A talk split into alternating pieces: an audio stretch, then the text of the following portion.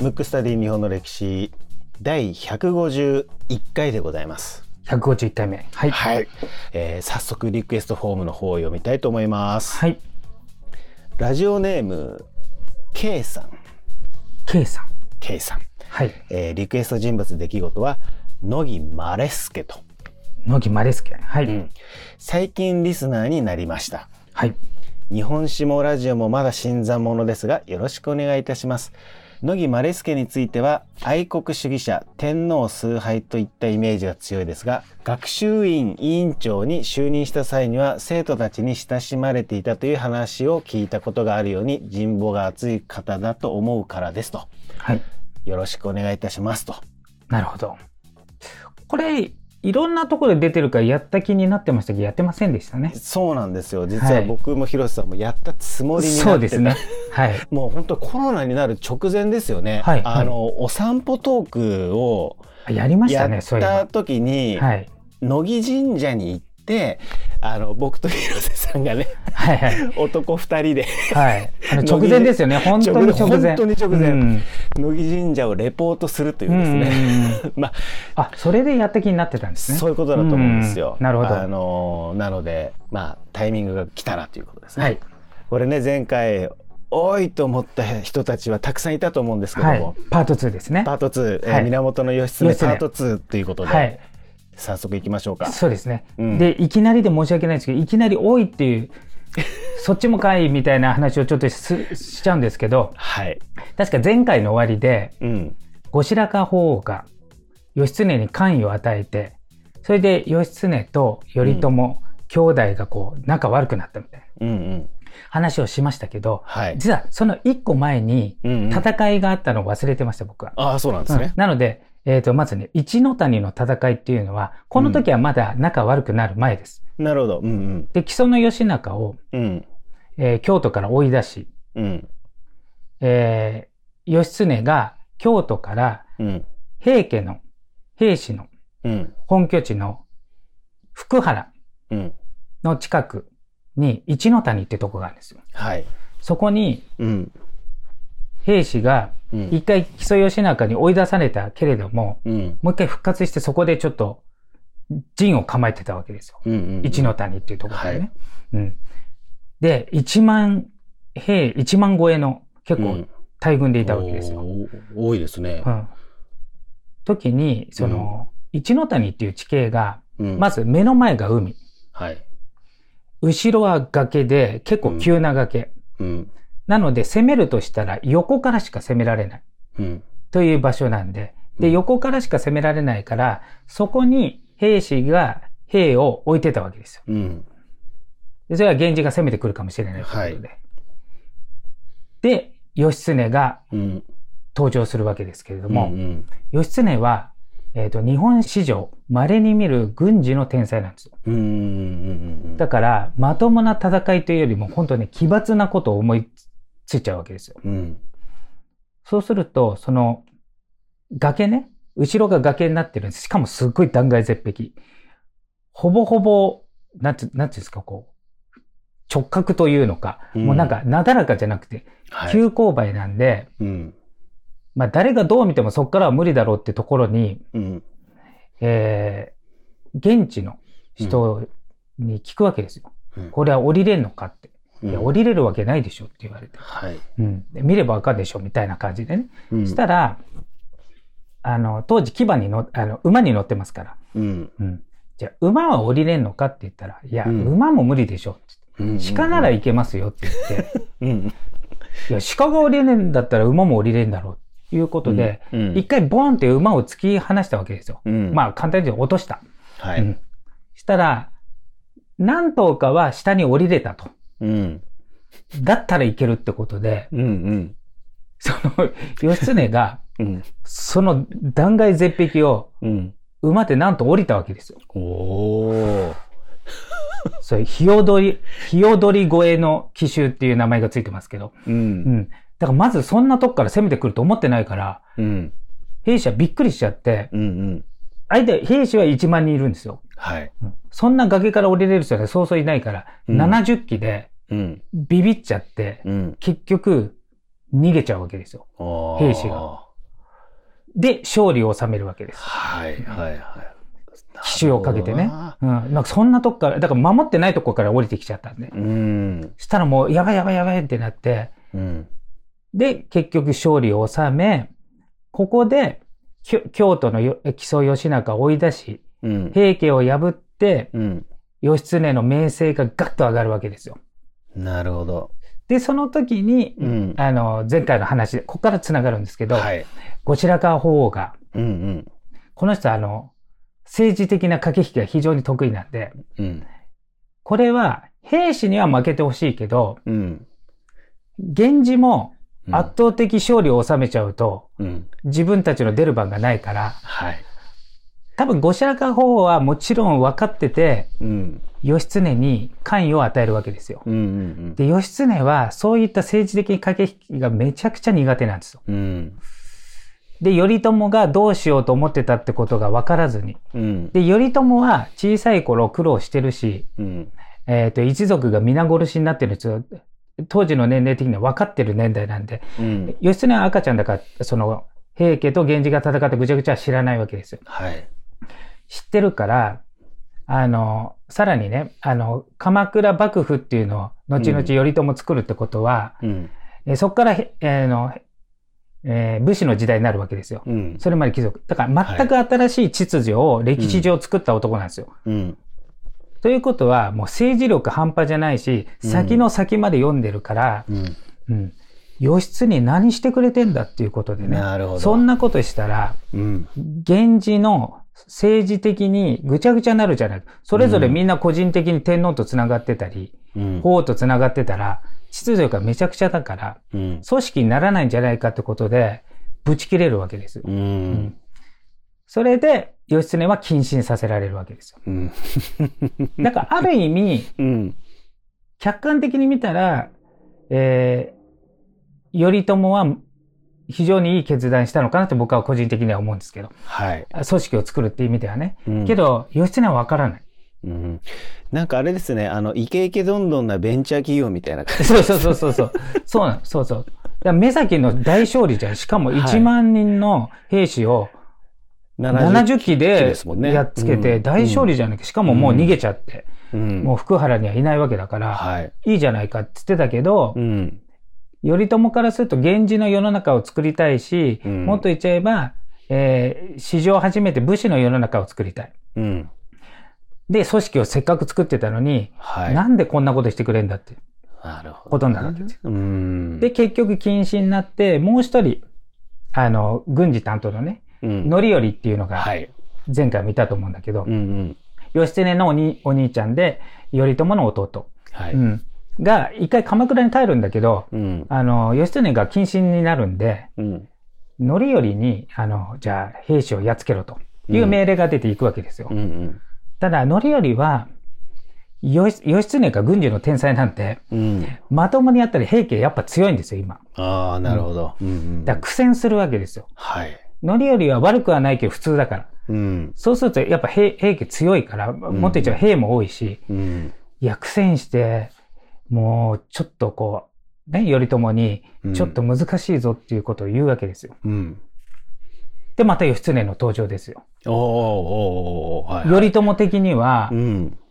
平家をやっつけないと、そもそも組織もクソもないじゃない。源氏の世の中にならないから。まあ、だからそもそも論ですね。そもそも論で言うとんんだからもう本当はもうぶち切れて、うん。うん。余計なことすんなよって思ってて、でも平家に勝てないってことで、う義経のまた再登場するわけですよ。はい。で、その時に、うん義経やっぱ危ないから、うん。義経の副官っていうんですか？その、側近に、頼朝側近の梶原景時っていうのをつけるわけですよ。はい。そうすると、義経が、の軍事力も使いながら、うんある程度コントロールできるだろうっていうことで、うん。えーそれをやるわけですよ。そんで、えっ、と、平家が、屋島っていうところに今逃げたわけですね。うん屋島っていうのは四国。はい。今でいう香川県うんうんうんうん。に拠点があるんで、はい。で、京都から四国行く場合、今は橋かかってますけど、うん船でしか行けないわけですよ。うんうん。あ特に兵隊だしね。はい。で、船で行くときに、えー通常だと4日ぐらいかかる。うん。で、ここでまた、義経の天才が始まるわけですけど、なるほど。いや、まともに行ったんじゃ、勝てるかわかんねえないし、うん。あの、自分としては、もうこうすれば勝てるっていう、もう普通の人が考えつかないことがあって、うん。嵐の時にうん。行ったら、うん。風がもう暴風だから、はい。早く着くんじゃないかっていうね、ことを思いつくわけですよ。うんうんうんで、い頼朝の側近の副官の梶原景時が、いや、うんそんなことしたら早く着くかもしれないけど、自分の軍が壊滅すると。はい。今みたいな船じゃないから。あの、うんそんな頑丈な船じゃないから。そうですよね。うんその前に味方がもう全部沈んじゃうんじゃないかっていうことで、うんうんそんなのは絶対許さないっていうこことを言ったわけですよ。はい。で、しかも頼朝から命令されてて、うん。義経の独断を防げと。うん。梶原景時は言われてるし、で、義経にも、ちゃんと言うことを聞けよって言ってるわけ。はい。はい。けど言うこと聞かないのが天才ですよね、義経。そうですねう。ん。だったらっつって、もう相談しねって言って、うん。もうね、反対を押し切ってて、だったらもう、うちらの身内だけで行くっていう、5隻の船だけで行くわけですよ。うん。うん。150人。はい。本当は150隻ぐらいあるんですよ、味方は。けど5隻だけで行くって言って、嵐の中行くわけですよ。はい。通常、当時の、えっ、と、船の技術だと4日かかるところをうん。数時間で行ったわけです。どんだけ強いんだっていうね。で、数時間で、あの、四国に乗り込むわけですよ。恐ろしいな。で、兵士もこんな嵐の中来るわけないと思ってるから、うん。まあ余裕かましてるわけですよ。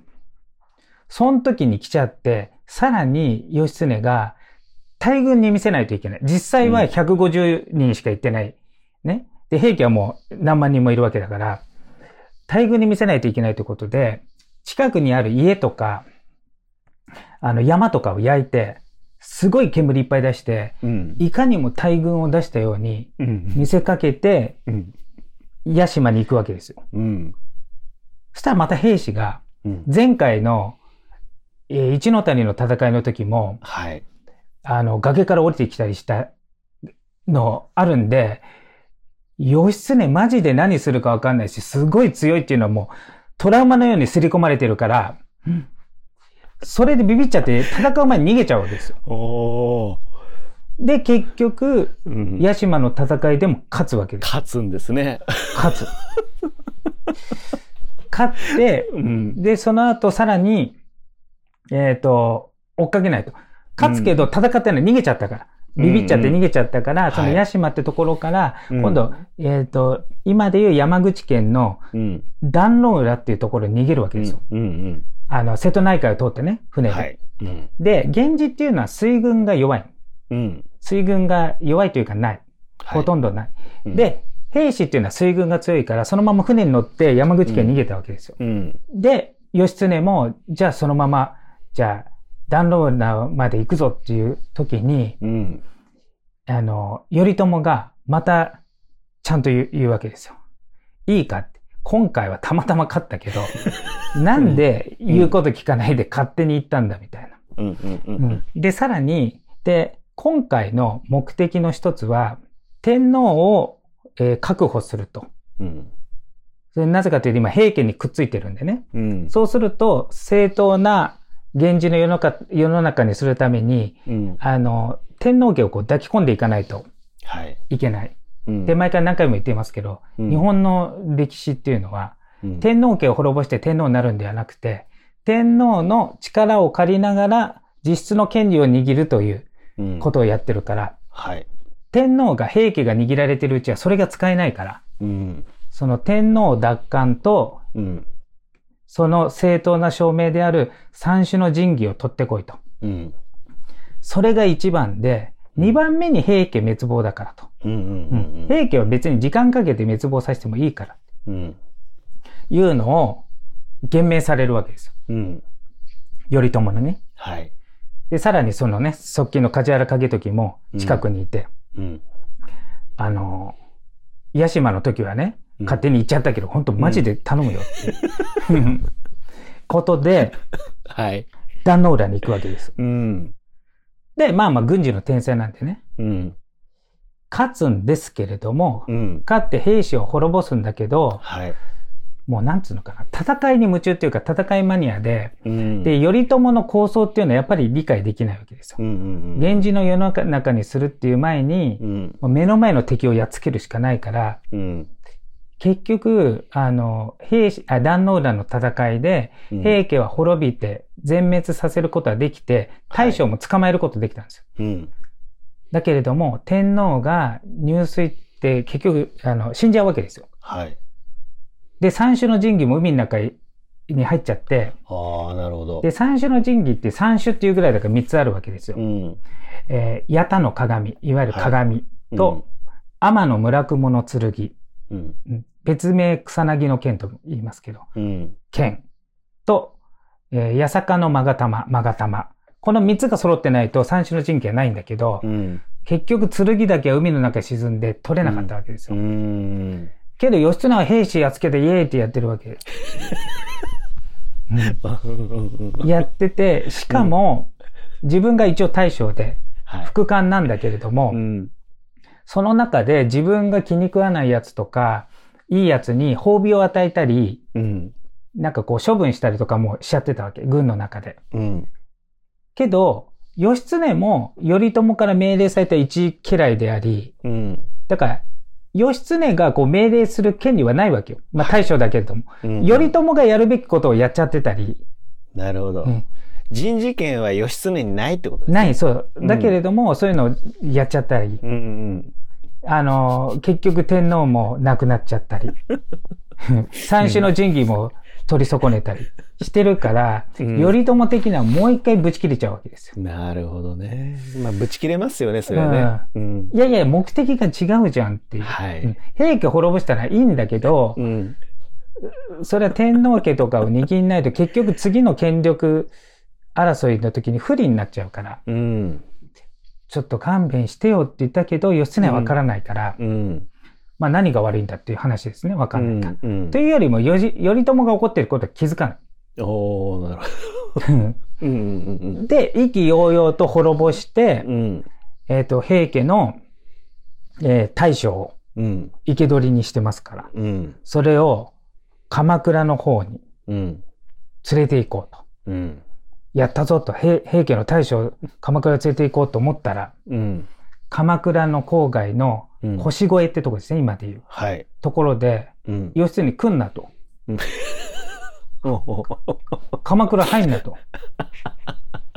うん。お前はもうダメだと。うん。でこんなんじゃ源氏の天下取れないし、地図を保てないと。うん。他の人に示しがつかないし、うん。結局どっちが棟梁かわからない。うん。で、プラス、やっぱり、頼朝の中では、散々権力闘争、源氏内もそうだし、源氏と兵士もあるし、うん、そんなこう命令違反を続けたやつで、しかも一応血筋と的には自分の弟っていうことで、うん源氏のすごくいい血が流れてるから、うん。まあ、頼朝的には恐怖もあるわけね。ああ、なるほど。義経が自分と対立するんじゃないかっていう恐怖もあるし、うん。で実際に命令も破らないし、うん。しかも裏に、えー、後白河法皇もいるしね。うん。で、頼朝は後白河法皇が非常に政治にいろいろな駆け引きをするっていうのは分かってるわけ。うん。うん。だからそれをね、義義経は分かんないんで、やっぱりそことも繋がってたりするから、うん。ちょっとやっぱりこれはまずいんじゃないかと思って、はい。鎌倉には入るなと。うん。そのまま帰れうん。ということになるわけです。で、その後、うんで、より、義経は、もうそんな謀反とかもないし、うん。自分はこう思ってて、うん一切頼朝のその邪魔をしないっていう書状が残ってるぐらい。うーん。あの、まごめんなさいっていうことですね。そう、ごめんなさいって謝った。うんうん。けれども頼朝は許さない。ああ、なるほど。で、結局京都に戻る。義経は京都に戻る。鎌倉に入れない。はい。った時に、頼朝はもうこうなったら、うん。義経を殺すしかないとうんうんうん。いうことで暗殺部隊を送るわけですよ。おー身内でなんかそうなっちゃったっていうことなんですね。うん。だけど、義経はやっぱ強いんで、それを察知して返り討ちするわけですよ。天才ですね、もうね。うん。で、そうするともうね、暗殺までされちゃったら、もう決定的に対立だっていうことで、うんここで頼朝と義経が決定的な対立になり、本当の戦いがここから、この二人が、平家が滅んだ後に、うん。今度は頼朝 VS うん。義経が始まって、なるほどな。この詳しい、この後の展開はパート3です。3で伸びますね。はい。今回パート3までいきます。パート3まで。これね、あの、聞いてる皆さんね、あの、結果パート2になり、結果パート3になってるっていうね。そうなんですよ。打ち合わせにはないないんですけど展開。というか、打ね。ち合わせそもそもしてませんけど。してませんけどね。まあ、時間も時間ということで。はい。はい。じゃあ、今回はですね、源義経パート2でした。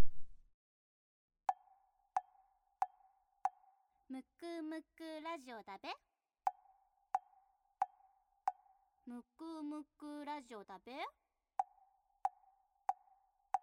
むくむくラジオだべ。